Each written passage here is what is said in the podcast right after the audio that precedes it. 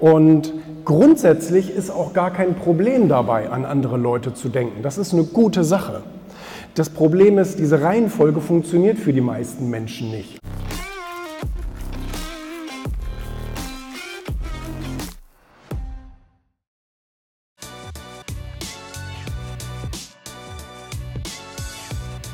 sondern uns wurde das so antrainiert. Uns wurde das anerzogen, dass wir mehr an andere Leute denken als an uns selber. Und grundsätzlich ist auch gar kein Problem dabei, an andere Leute zu denken. Das ist eine gute Sache. Das Problem ist, diese Reihenfolge funktioniert für die meisten Menschen nicht. Also erst die anderen, dann ich.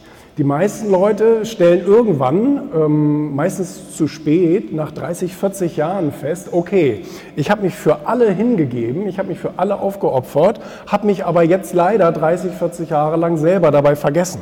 Weil das ist leichter. Es gibt nämlich mehr andere Menschen, als wie man selber ist. Man ist sozusagen in der Unterzahl. Und es gibt immer irgendjemanden um einen herum, der irgendwas von einem will. Der Chef, der Arbeitskollege, der Ehepartner, die Kinder, die Freunde, die Eltern, wer auch immer, die Gesellschaft. Und ähm, deswegen sage ich, kehre die Reihenfolge um. Das schreibe ich auch in meinem Buch. Es ist super, an andere zu denken, aber aus der Stärke heraus. Bedeutet erstmal ich und dann die anderen.